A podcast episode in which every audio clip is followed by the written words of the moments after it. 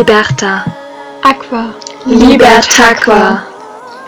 The value of water around the world.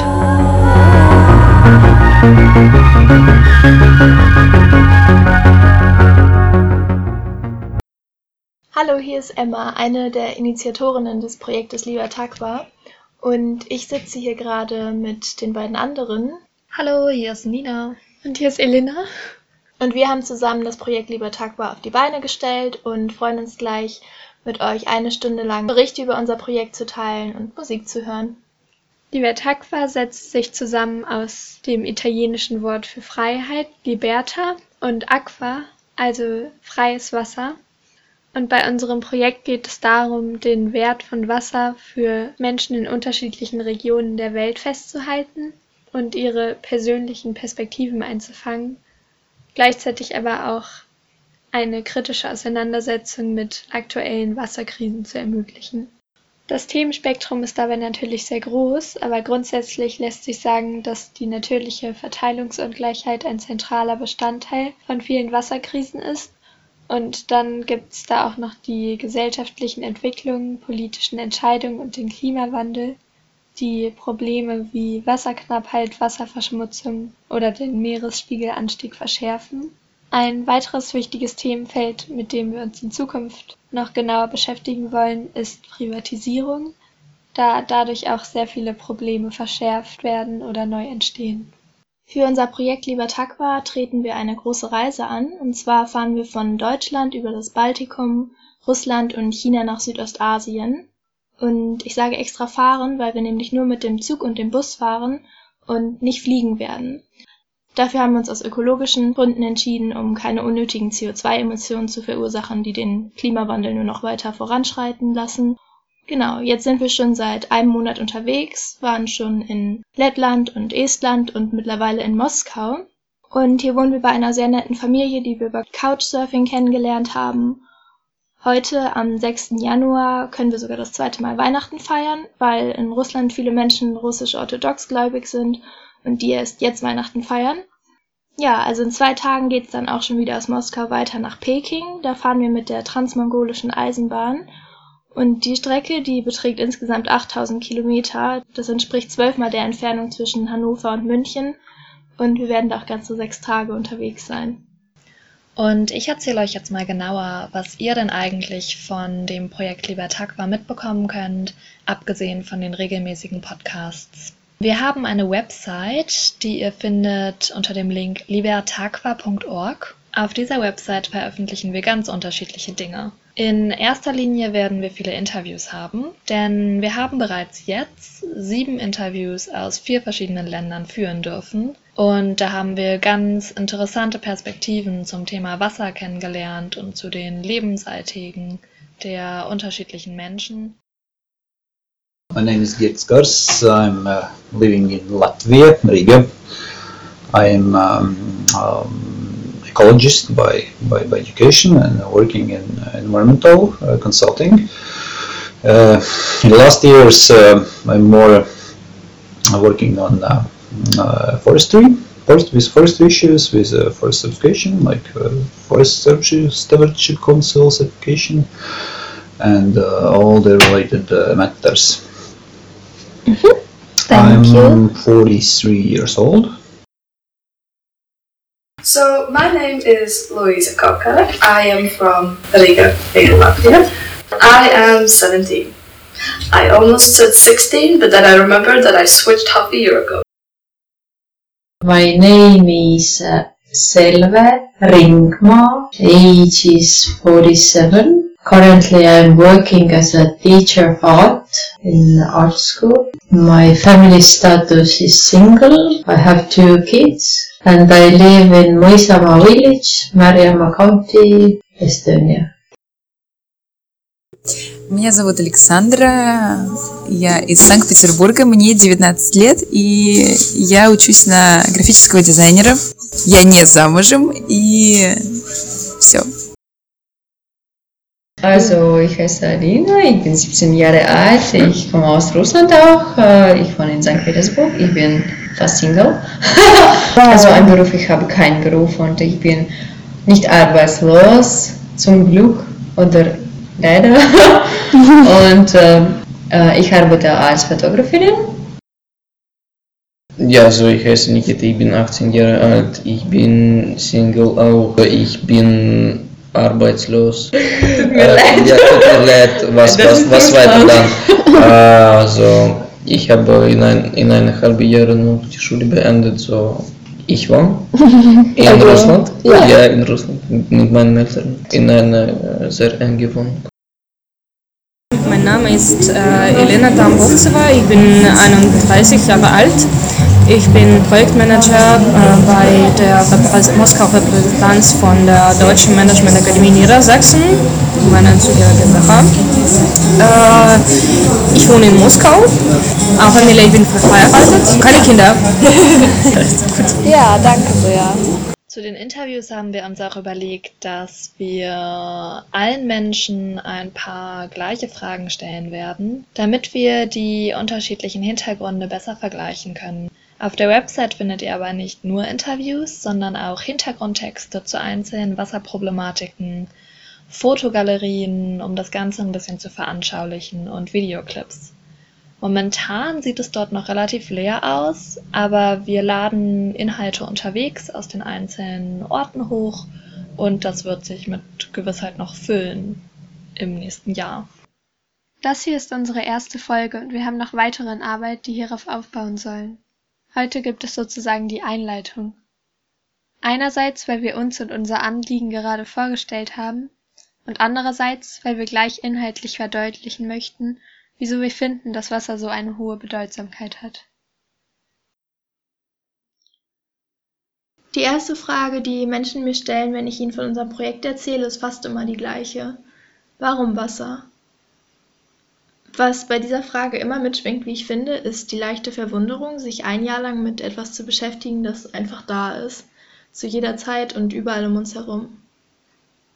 Und dennoch, wenn ich darüber nachdenke, wofür ich heute schon Wasser genutzt habe, dauert es eine Weile, bis mir immer mehr einfällt. Als erstes kommt mir Trinkwasser in den Sinn, Wasser für die tägliche Hygiene im Badezimmer und heute zum Beispiel noch das Schwimmbad, in dem ich war. Und wenn ich mich dann wirklich bemühe, meinen Tag zu rekonstruieren, fallen mir auch noch die Waschmaschine, Heizung, Pflanzenwässerung und Kochen ein. Also alles ganz alltägliche Dinge und alles passiert irgendwie nur so nebenbei. Ich weiß weder, wie hoch mein Wasserverbrauch ist, noch könnte ich seine Größe in irgendeine Relation setzen.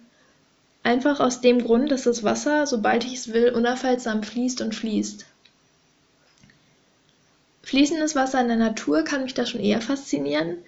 Ich finde, es gibt wenig Beruhigenderes, als fließende Gewässer zu beobachten. Sowohl dahinplätschernde Bäche als auch reißende Flüsse vermögen leicht in einen nahezu meditativen Zustand zu versetzen.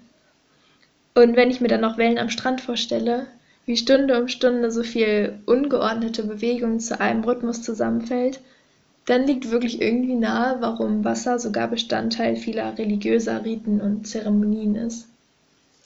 Ja, und irgendwann, wenn ich überlegt habe, wofür ich heute schon Wasser verwendet habe, dass ich Wasser in der Natur sehr schätze, dann schießen mir auf einmal Gedanken zum Begriff Wasser in den Kopf, die nicht ansatzweise so schön sind. Menschen verdursten, sterben infolge verunreinigten Wassers, laufen kilometerweit durch Wüsten, um an Wasser zu kommen, und diese Wüsten breiten sich aus. All diese Assoziationen kamen gedanklich erst nach meiner privaten Betrachtung von Wasser, und ich bin mir sicher, genau diese Probleme, derer ich mir irgendwie bewusst bin, sind die ersten Antworten, die Betroffene auf die Frage nach ihrer Beziehung zu Wasser hätten. Denn es liegt auf der Hand, dass die Bedeutung, die ich dem Rohstoff Wasser zuspreche, abhängt von seiner Verfügbarkeit. Dabei lässt es sich eigentlich ganz leicht runterbrechen. Wasser ist Leben. Egal wer wo und wie lebt, es gilt, ohne Wasser keine Existenz. Das Leben auf der Erde konnte nur entstehen, weil Wasser entstanden ist. Alles Lebendige wird aufhören zu sein, sobald es kein Wasser mehr gibt. Mehr als sieben Milliarden Menschen sind wir jetzt schon, die alle zusammen auf einem großen blauen Planeten leben und miteinander verbunden sind durch riesige Wassermassen. Siedler haben sich niedergelassen, wo Wasser ist, schon die antiken Römer haben erkannt, dass Wasser Wohlstand bedeutet, und heute flüchten Menschen mit dem Schiff übers Wasser in ein friedliches Leben. Wie man's dreht und wendet, die Betrachtungsweise aus dem Altertum ergibt tatsächlich Sinn. Wasser als eines der vier Elemente hält die Welt im Gleichgewicht. Und ich bin mit einem wertvollen Privileg geboren. Ich kann mich darum sorgen, ob ich Wasserkisten schleppen oder ganz fancy Leitungswasser sprudeln will, weil Wassermangel nämlich noch nie meine Existenz bedroht hat, ich nie Angst hatte, den nächsten Tag nicht zu überleben. Deswegen sind meine Wasserassoziationen zunächst ganz banal und alltäglich, und ich vergesse, dass ich hier atme, sitze und mir all diese Gedanken mache, weil Wasser mich am Leben hält. Bei den Interviews, die wir bisher geführt haben, konnten wir teilweise beobachten, dass Menschen zu ähnlichen Schlussfolgerungen gekommen sind, und ich freue mich, da gleich ausnahmsweise reinzuhören. Um, the world, of course, is uh, uh, is everything. I mean, we, we as a humans, we cannot exist without water. Like if I'm considering uh, it uh, like very everyday level, then it's uh, uh, my most favorite drink. Like I like to drink water more than any other drink at all. Uh, and emotionally, uh, water is uh, for me um, something really uh, um, balancing and cleaning. I like to go to swim. During the summer, I swim a lot, and I have connection with water as an element more than with other elements. I feel. Ja, Wasser, so mit einem großen Buchstaben, ja, Wasser. Ja, Wasser. Nicht, Ja. nicht weil es die Substantive ist, weil Ja, einfach Wasser. sondern ja, wie Gott. Ja, aber so im Altertum war so die Götter für Wasser und für die Sonne, und das kann man sagen Genau, auch. ja. Ich glaube, das Wasser spielt sehr große, eine sehr große Rolle, einfach ohne Wasser kann man nicht äh, ausleben Umgehen, ja. und wir so brauchen einfach, um zu leben, so trinken und unsere Balance zu halten, unser Körper. So, das ist Energie, das ist so für. Produkt, für einfach für Essen, für Leben, für Ja, natürlich, es ist, ein lebensnotwendiges Produkt für alles. Well, water is the juice of life, you could say. There will be no life if there's no water. I mean, maybe after a million years, once life adapts that there is no clean, drinkable water Yeah. anymore, then maybe. But for us humans, it is the juice of life. Die Menschen, denen wir auf unserer Reise begegnet sind, sprechen meist unmittelbar von Wasser als Lebenselixier und schreiben dem Element eine große Bedeutung zu. Und es stimmt. Nach gängigen Forschungstheorien ist Wasser der Entstehungsort von Leben auf unserem blauen Planeten. Vor rund vier Milliarden Jahren, als die Erde noch sengend heiß war, konnten sich mit dem Abkühlen der Erdkruste Ozeane bilden. Und dort begann das Leben, zu Beginn nur in Form einfachster Bakterien. Auch heute ist Wasser noch eine Grundbedingung für Leben. Für Mensch sowie Tier stellt es das wichtigste Grundnahrungsmittel dar. Nur rund drei Tage ohne das flüssige Gut und unsere Körper stellen grundlegende Funktionen ein. Wir verdursten. Kein Wunder, wenn man bedenkt, dass wir zu bis zu 75 Prozent aus Wasser bestehen, das lebensnotwendige Aufgaben im Körper übernimmt. So wird Wasser primär zum Stofftransport benötigt, sowie unter anderem zur Regulierung der Körpertemperatur. Klar, wenn uns heiß ist, dann schwitzen wir. Wird unser Wasserhaushalt gestört, hat das gravierende Folgen. Zu Beginn machen sich Kopfschmerzen, Austrocknen von Haut und Schleimhäuten in Mund und Augen bemerkbar, aber auch eine verminderte Leistungsfähigkeit. Trinkt ein Mensch über einen längeren Zeitraum zu wenig Wasser, kann die Entstehung schwerer chronischer Krankheiten die Folge sein. So werden zum Beispiel Bluthochdruck, Alzheimer, Krebs und Gelenkbeschwerden begünstigt. Ein Zugang zu sauberem Trinkwasser ist also unabdingbar. Dennoch leiden auf der Erde immer mehr Menschen an Wassermangel. Heute sind es circa ein Siebtel der Weltbevölkerung, die keinen Zugang zu sauberem Trinkwasser haben. Und die UNO prognostiziert, dass sich diese Zahl bis zum Jahr 2025 fast verdoppelt auf 1,8 Milliarden Menschen. Das erscheint schier unmöglich, wenn man sich den Erdball aus dem All anschaut. Denn ganze zwei Drittel der Oberfläche sind von blauen Meeren bedeckt. Meerwasser lässt sich allerdings nur sehr kosten- und energieintensiv entsalzen, wobei die Umwelt stark zu Schaden kommt. So bleiben also nur ca. 2,5 Prozent des Wassers auf der Erde als Süßwasser, welche zum Großteil in Gletschern eingefroren sind. Sauberes Trinkwasser sind lediglich 0,3 Prozent. Denn Trinkwasser sprudelt nicht von selbst aus dem Hahn. Es muss meist aufbereitet werden, damit es den hohen Qualitätsanforderungen entspricht. Das geschieht am unkompliziertesten mit Grundwasser, aber auch aus Flüssen und Seen. Grundsätzlich gilt, wenn Wasser zur Mangelware wird, dann besteht eine Wasserkrise. Wasserkrisen nehmen in trockenen Regionen der Erde zu.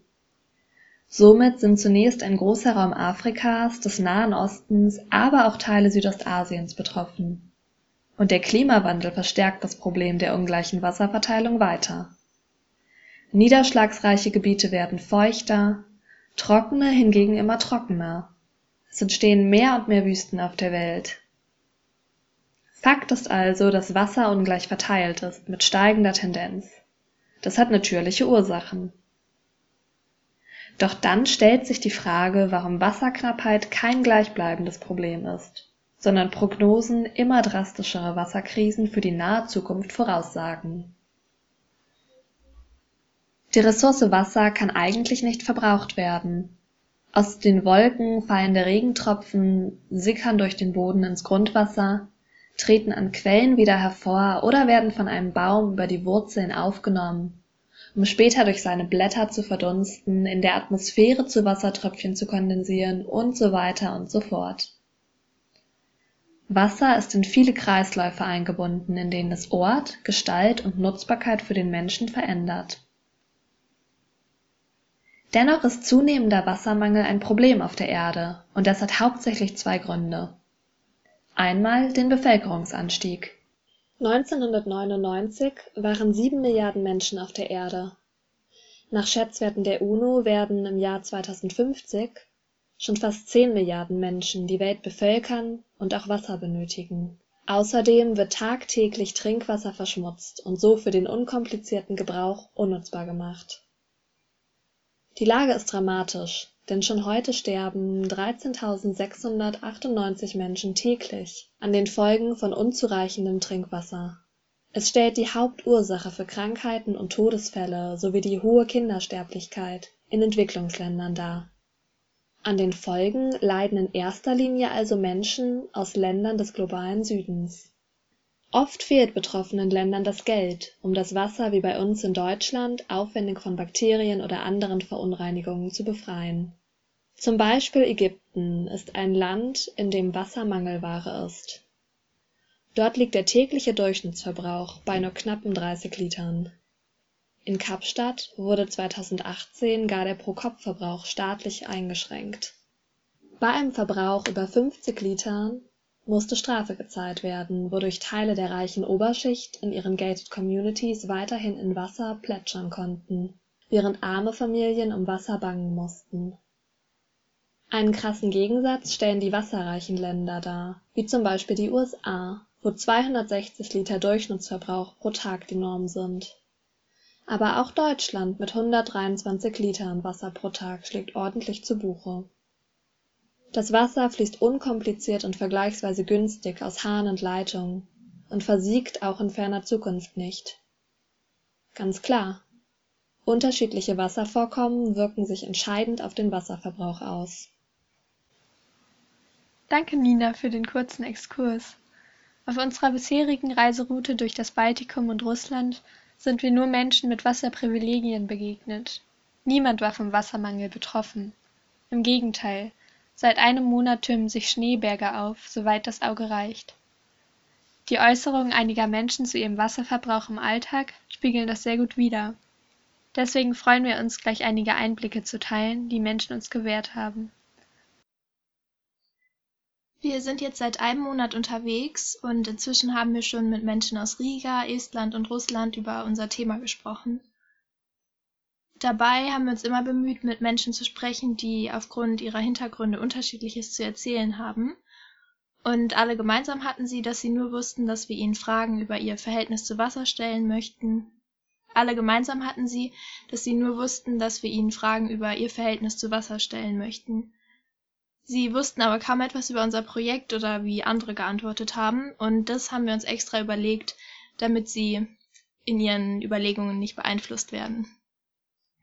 Am Anfang waren wir in Lettland und da haben wir in Riga mit Girz gesprochen, der beruflich jahrelang mit der Wasserqualität in Riga zu tun hatte. Außerdem aber auch mit Luise, die noch zur Schule geht.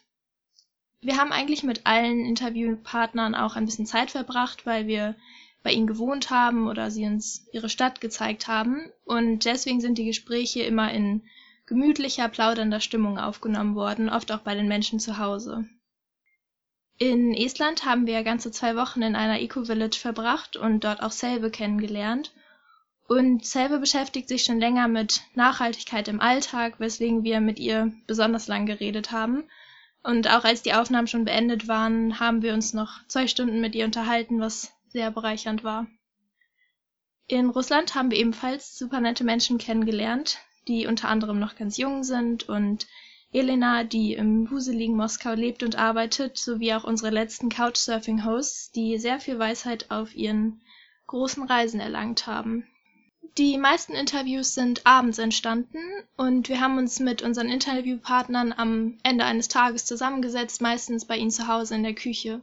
Die erste Assoziation, die fast alle bei der Frage nach ihrem alltäglichen Wasserverbrauch hatten, war Trinkwasser. Uh, we use for uh, making uh, tea, for tea, uh, drinking. Uh, tea. Had a glass of water for breakfast. For drinking. Natürlich habe ich Wasser getrunken heute. Ein Glas Wasser. Ich habe viel getrunken, ich glaube zwei Liter oder mehr Wasser. No, for drinking. I think I think drink, drinking is, is is the first use. Um zu rekonstruieren, wofür sie heute außerdem schon Wasser verwendet haben, haben sich die meisten Menschen instinktiv umgeblickt, weil ihre Küche einer der Orte ist, wo ihr Alltag stattfindet. Und dann ist der Blick hängen geblieben am Herd, am Kühlschrank, an der Spüle. Yeah, just uh, cooking. For food. Zum Geschirr. For cleaning. Oh, probably washing something. Yeah, washing dishes and. Uh, Diese Waschmaschine, genau. Für Geschirr waschen. Zum Geschirr. Maybe I don't remember that. For many occasions, yeah. Wasser zur Alltagsbewältigung, darum geht es also primär bei allen, weil überall, wo Lebensbedürfnisse befriedigt werden, diese Menschen Wasser nutzen. Das Wasser bräuchte ich für, für die Dusche. Allgemein benutze ich es natürlich für alles. Ich wasche mich, ich bin auch ein ganz normales Mensch, wie, wie ihr Ah, alle. Ich habe in diesem Ja. Jahr noch nicht geduscht. Ich, ich auch, ja, weißt du. Ja. Ich auch. Nur baden. Ja, nur baden. Ja. Ja. Ich dusche mich, ich glaube, so ganz viel Zeit und ich verwende dafür Ja, wir verwenden dafür sehr viel Wasser. sehr viel Wasser. Ja. Ich glaube, ja. Es kann bis zu vier Stunden dauern. Nein, nicht bis eine Stunde. Ich glaube, bis eine Stunde, ja. Yeah, mostly for uh, um, use like washing the face. uh, shower. Für Dusche. I used water to take a shower. In shower. I um, brushed my teeth. Damit ich meine Zähne putzen könnte. For toilet. Uh, toilet. Ah, und für die Wärmung des Hauses. Zum Eis vielleicht. Für, Für Eis, ja. einfach für die Tiere. And um, that seems to be about it. Is this a virtual water thing? What is virtual water? Virtual water is the water that is no longer visible but technically is there because it was used to make the product. Den Begriff virtuelles Wasser möchten wir gleich gerne aufgreifen, weil er zentral für die Analyse von Wasserkrisen ist. Unsere Interviewpartnerin Luise aus Lettland hat bereits sehr treffend beschrieben, dass es nicht um die zwei Liter Wasser geht, die wir hoffentlich alle trinken, oder um Wasser für Hygiene und Kochen. Virtuelles Wasser wird bei der Herstellung eines Produktes genutzt, also unter anderem um Pflanzen zu bewässern, die wir Menschen essen oder mit denen wir Nutztiere füttern. Luise hat unsichtbares Wasser noch schön veranschaulicht, am ersten Objekt, das ihr im Raum ins Auge fiel, einem Spülbecken. That metal, to, uh, to get that metal, they used water to uh, purify the metal, and so it could be um, molded into the shape that it is now. Without water, it wouldn't have been possible. So I sometimes think about it, and I feel, I feel it, find it fascinating. Beim persönlichen Wasserverbrauch fällt somit nicht nur jenes zum Trinken und Waschen ins Gewicht. Dort, wo viel konsumiert wird, ist auch der virtuelle Wasserverbrauch am höchsten. Schon eine Tasse Kaffee am Morgen schlägt mit 140 Litern unsichtbaren Wassers ordentlich zu Buche und stellt eine Verdopplung des durchschnittlichen Trinkwasserverbrauchs vieler Deutscher von 123 Litern dar. Unsichtbares Wasser macht sich hierzulande nicht bemerkbar. Nicht doch im wohlhabenden Deutschland, wo Leitungswasser oftmals eine bessere Qualität hat als die teure Konkurrenz in Flaschen. In Anspruch genommen werden Wasserreserven der Produktionsländer, die allzu oft im globalen Süden liegen und mit Wasserkrisen zu kämpfen haben. Die billige Wegwerfjeans für 10 Euro bedeutet im Schnitt 8000 Liter Wasser, was 53 vollen Badewannen entspricht die für die Produktion in Bangladesch und für den Transport um die Welt zu großen Teilen mit Chemikalien verpestet werden. Unter Einbezug dieses virtuellen Wassers steigt der tägliche durchschnittliche Wasserfußabdruck in Deutschland von sichtbaren 123 Litern auf eine unvorstellbare Menge von 4000 Litern. Hört sich erstmal blöd an. Was soll man mit der Info anfangen? Die Art Wasser zu sparen hat Luise als Konsequenz erweitert. Uh, I know that the um, amount of uh, usable drinkable water is reducing because it's getting polluted the, in the world or it's getting salt, saltier because of the global uh, warming. So I do try to save as much water as possible. So I would also save water, not just physically by brushing my teeth and using less water, but also so I don't use the materials that are used to, like, that use water to create them. And uh, I try to re reuse more stuff so I don't waste that much water. That's great. Ein weiterer Weg, um den eigenen Wasserverbrauch drastisch zu reduzieren, ist es, weniger Fleisch und andere tierische Produkte zu konsumieren. Das leuchtet ein, wenn man sich vor Augen führt, dass die Nutztiere ein Leben lang gefüttert und mit Wasser versorgt werden müssen. Ja, virtuelles Wasser, das ist ein Begriff, den ihr euch tatsächlich merken solltet, denn man kann sagen, dass virtuelles Wasser der Dreh- und Angelpunkt ist, wenn der eigene Wasserfußabdruck verringert werden soll. Bald sind wir schon am Ende der heutigen Sendung, doch zuvor fassen wir noch einmal alles wichtig für euch zusammen. In der heutigen Folge Wassers Leben ging es nur um die individuelle Beziehung, die jede Privatperson zu Wasser hat. Wofür wird es genutzt und mit welcher Selbstverständlichkeit? Und wir haben hervorgehoben, dass der persönliche Wasserkonsum maßgeblich aus sogenanntem virtuellem Wasser besteht. Und hier wird deutlich, dass Wasserkrisen in einem größeren Zusammenhang betrachtet werden müssen, weil nämlich 4000 Liter pro Kopf pro Tag in Deutschland auch weiter fließen, wenn der Wasserhahn längst zugedreht ist. Es werden gesellschaftliche und politische Lösungen gebraucht, damit Wassereffizienz in der Industrie und der Landwirtschaft und im Transport erreicht werden kann.